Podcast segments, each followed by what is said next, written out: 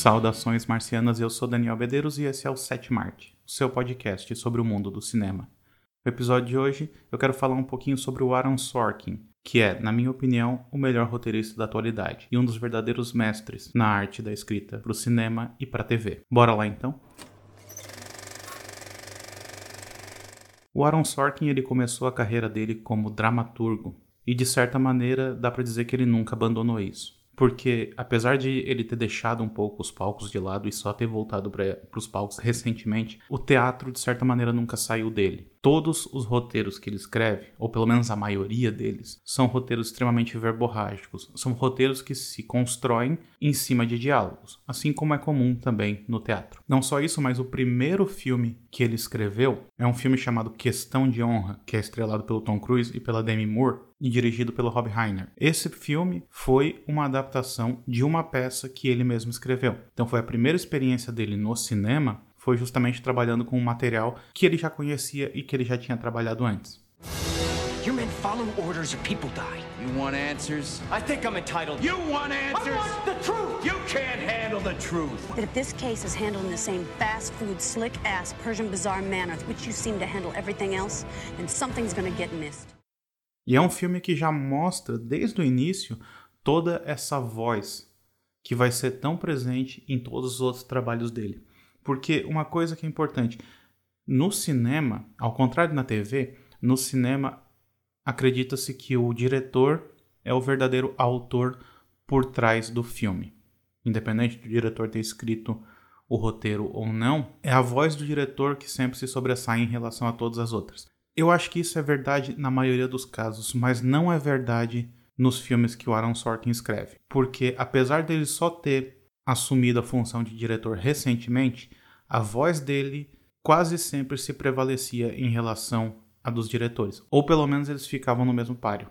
E isso é bastante incomum, porque normalmente o diretor quer fazer a sua voz prevalecer, mas não é isso que acontece nos roteiros do Aaron Sorkin. Essa questão de honra ele se passa numa base da Marinha em que aconteceu um assassinato e o Tom Cruise e a Demi Moore, eles são dois advogados que são levados até essa base para poder defender os soldados acusados de terem matado um colega. E é um filme que também é extremamente verborrágico, assim como todo a maioria dos outros que a gente vai ver daqui para frente, e é um filme que tem a característica principal do Aaron Sorkin, que é uma característica que ele inclusive menciona na masterclass que ele deu, que é a ideia de o diálogo soar como se fosse música para os ouvidos. Ele fala que ele trata o diálogo como se fosse música. Então os diálogos dele, ele tem cadência, ele tem ritmo, ele tem rimas e eles são agradáveis para o ouvido, além de ser, obviamente, extremamente inteligentes. E tudo isso já está presente nesse primeiro trabalho dele, lançado em 1992. Curiosamente,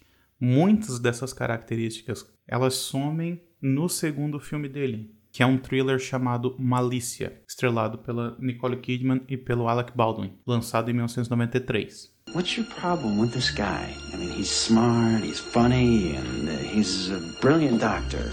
We could even ask him to recommend another doctor for you. Please tell me you didn't say anything to Jed. Please tell me you didn't share my problems with him.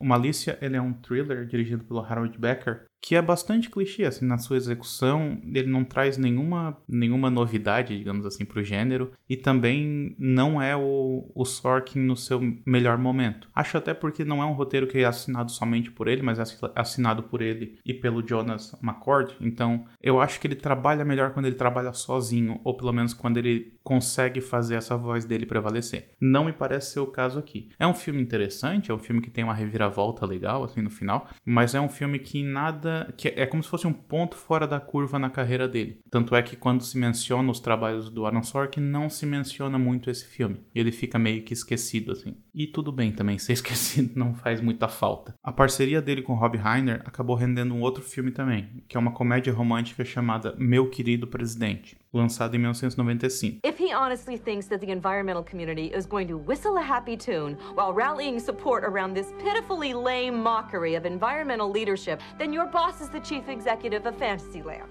Good morning, Mr. President. How are you today? I couldn't be better. My apologies for the interruption. Mr. President, I don't know what to say.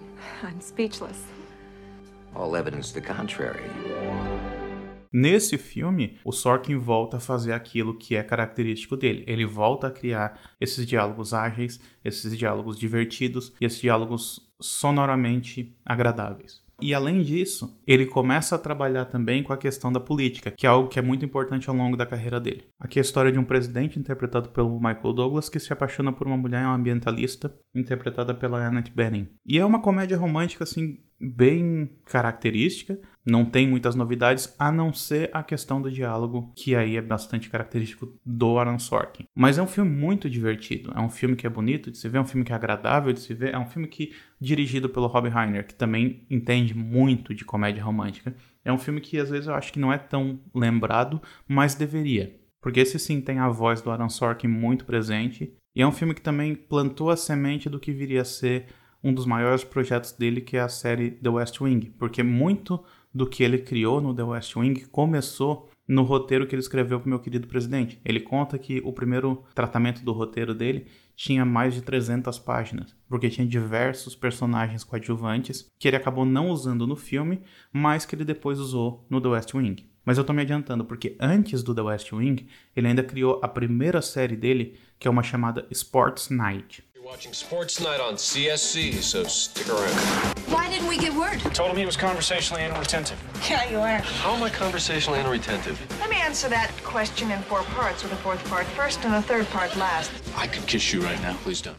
O Sports Night é uma série que durou apenas duas temporadas, de 1998 até 2000. E ela é extremamente divertida também. Ela se passa nos bastidores de um programa televisivo de esportes e ela mostra essa rotina de trabalho das pessoas que trabalham atrás das câmeras, principalmente, assim como das pessoas que trabalham à frente das câmeras. Então tem muito da relação dessas pessoas trabalhando, da maneira como elas tentam fazer o melhor programa possível, que é algo que ele vai repetir depois em outros trabalhos, e também da maneira como elas se relacionam entre si. Então todo mundo fala muito rápido, todo mundo fala a mesma língua, e tem também um, um tema que se repete muito ao longo da carreira dele, que é a ideia dessa equipe que funciona porque trabalha junto. É uma equipe que funciona perfeitamente, funciona em harmonia, independente dos problemas que eles possam ter com os outros, como equipe, eles funcionam perfeitamente. Isso é algo que ele vai vir a repetir em várias outras ocasiões, mas que começou aqui no Sports Night. Depois do Sports Night, ele foi aí pro The West Wing.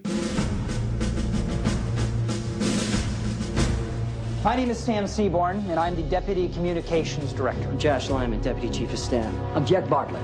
I'm Charles Young. You prefer Charlie, right? Leo McGarry is White House Chief of Staff. I'm your host, CJ. Let's play our game. I'm Toby Ziegler from the White House. Yeah.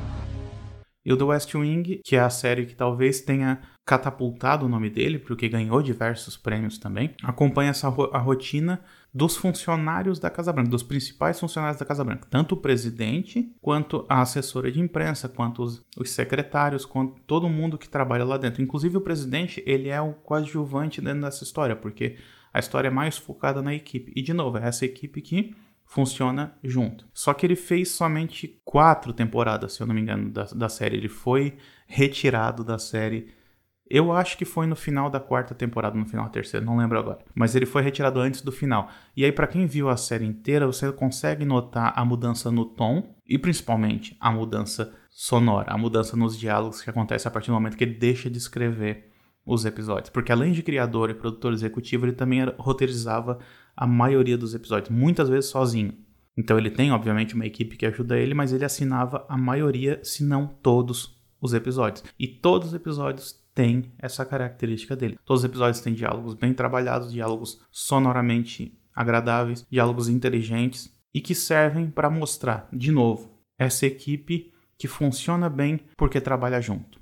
Então, quando Aaron Sorkin sai da série, apesar de muitos personagens continuarem, você continua assistindo, pelo menos foi assim comigo, eu continuei assistindo principalmente por causa dos personagens, e não mais por causa da qualidade da série, porque a qualidade diminuiu muito, mas eu gostava tanto daqueles personagens que eu quis continuar vendo. E aí em 2006 ele lança a outra série dele, que é uma chamada Studio 60 on the Sunset Strip. Live from Studio 60 on the Sunset Strip. It's Friday night in Hollywood. I love it when he does that. It is going to be a great show. This is our 20th season and we're very proud of that.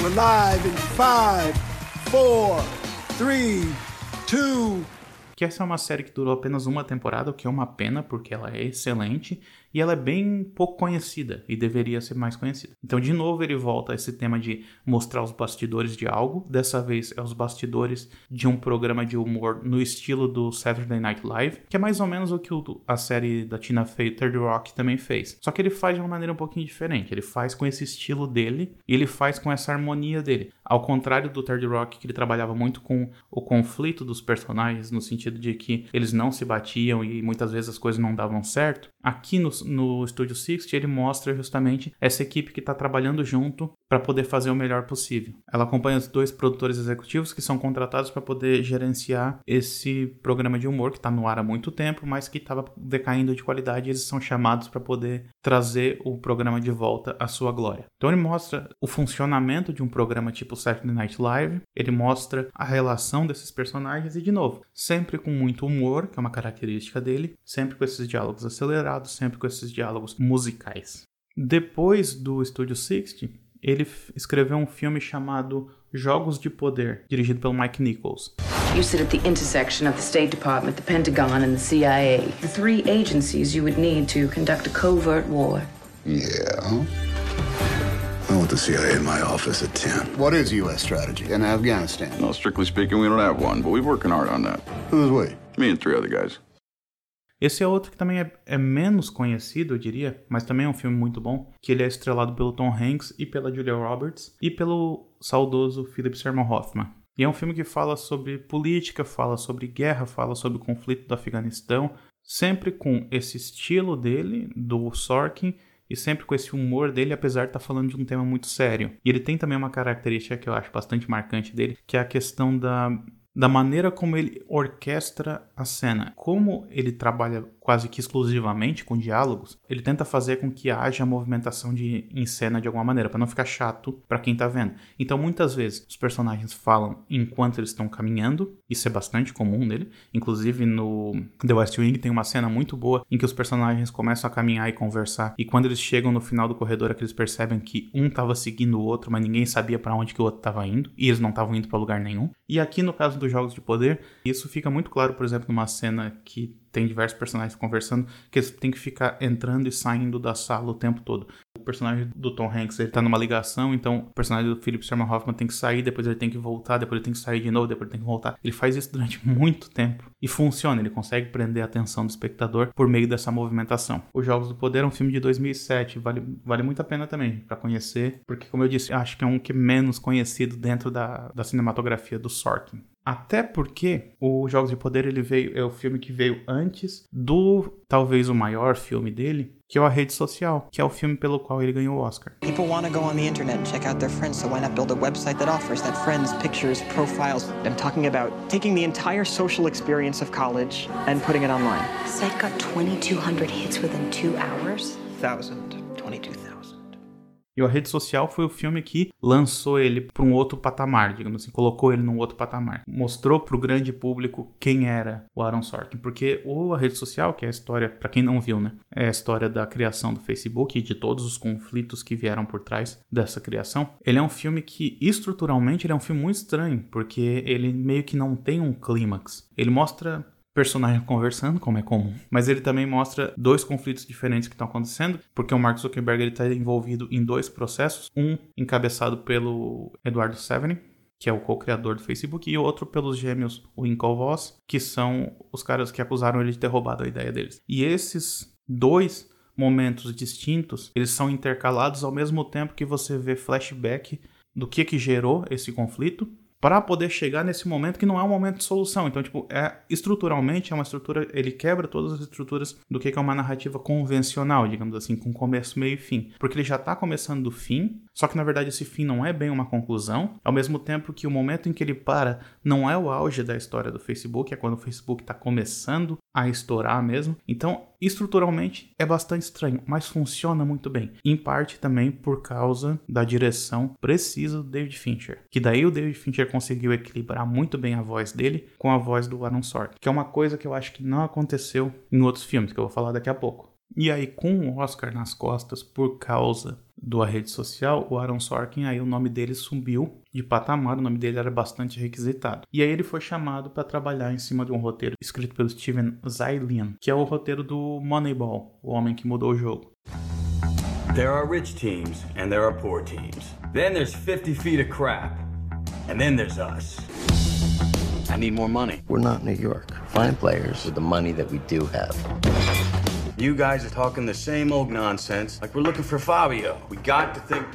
O Moneyball ele é um filme muito bom. Ele é dirigido pelo Bennett Miller. Ele mostra um técnico, um, na verdade não é nem um técnico. Ele é o general manager, ele é o gerente de um time de beisebol que começa a utilizar táticas matemáticas para poder escalar o, o time perfeito, um time vencedor que não custe muito para o clube. E é estrelado pelo Brad Pitt, pelo Jonah Hill. É um filme excelente. Só que é um filme que não tem essa sonoridade que os outros filmes do Sorkin têm. Eu vejo mais ou menos o que eu via, de certa maneira, o que eu via no Malícia, que é um roteiro que, apesar de bastante inteligente e bastante instigante também, é um roteiro que não parece ser do Sorkin, justamente porque ele está trabalhando em cima do trabalho de outra pessoa. Ainda assim, é um filme muito bom. É que concorreu a Oscar também, só que não é, não se parece muito com o que ele já tinha feito antes e nem com o que ele viria a fazer depois. Tanto é que no ano seguinte ele criou uma outra série que também é excepcional chamada The Newsroom. You, uh, sorority girl, just in case you accidentally wander into a voting booth one day, there's some things you should know. We're 7th in literacy, 22nd in science, 49th in life expectancy, 178th in infant mortality, 3rd in median household income, number 4 in labor force, and number 4 in exports. Now, none of this is the fault of a 20 year old college student, but when you ask what makes us the greatest country in the world, I don't know what the fuck you're talking about. The Newsroom, assim como todas as outras que ele criou antes, mostra os bastidores de alguma coisa. Nesse caso, os bastidores de uma equipe de notícia, de uma equipe que trabalha num jornal.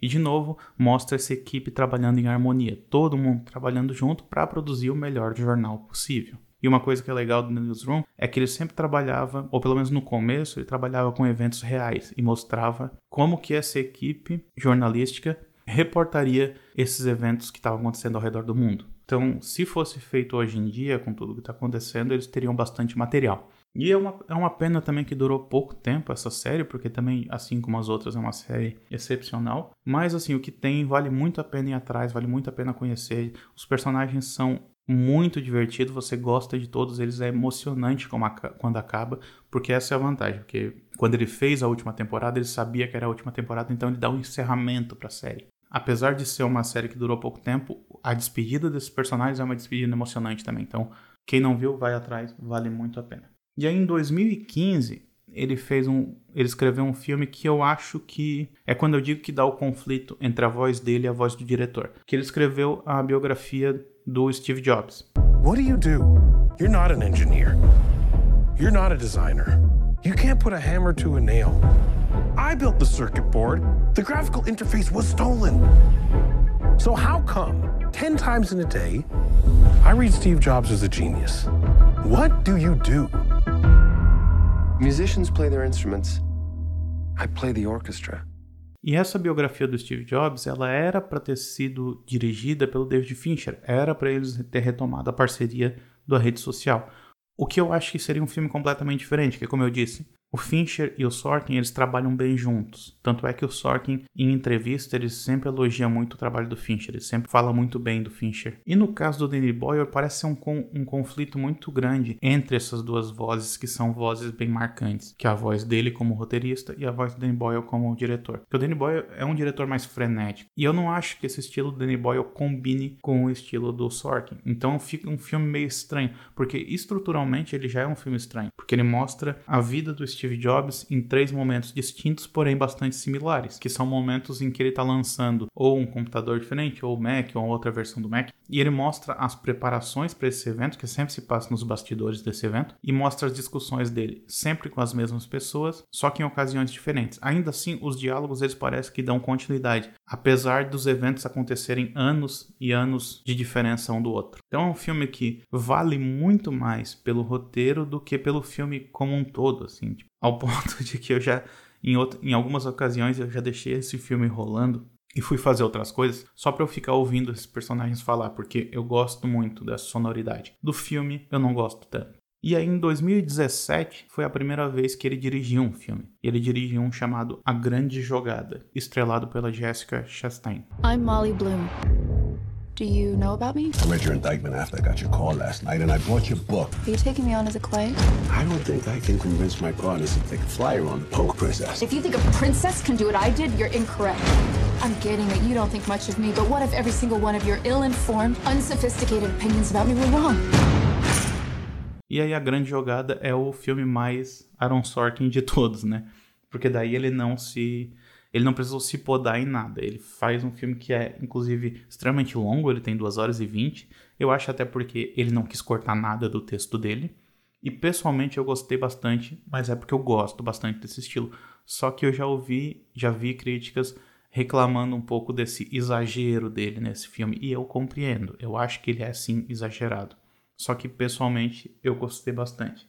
Ele conta a história, a história real, na verdade, da Molly Bloom, que é uma mulher que ela é ex-atleta olímpica e ela foi presa uma vez porque ela organizava jogos clandestinos, inclusive para celebridades e tudo mais.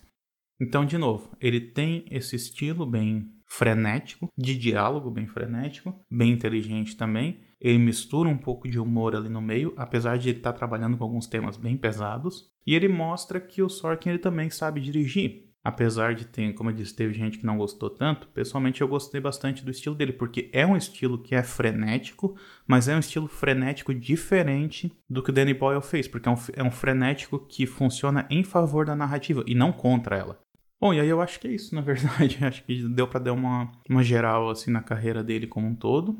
Recentemente a Netflix comprou o filme mais recente dele, que é o segundo que ele dirigiu, que é um chamado The Trial of the Chicago Seven, e é para ser lançado até o final do ano, parece. Então eu tô curioso para quando isso aí chegar, vou assistir e aí se for o caso eu volto aqui para comentar com vocês. Mas é Acho que já deu para dar uma fazer um balanço geral da carreira do, do Sorkin. Eu espero que vocês tenham gostado. Se gostou, daí manda e-mail pra gente. Acesse o site também e acompanhe a gente nas redes sociais. E a gente se vê na próxima. Até mais. Tchau.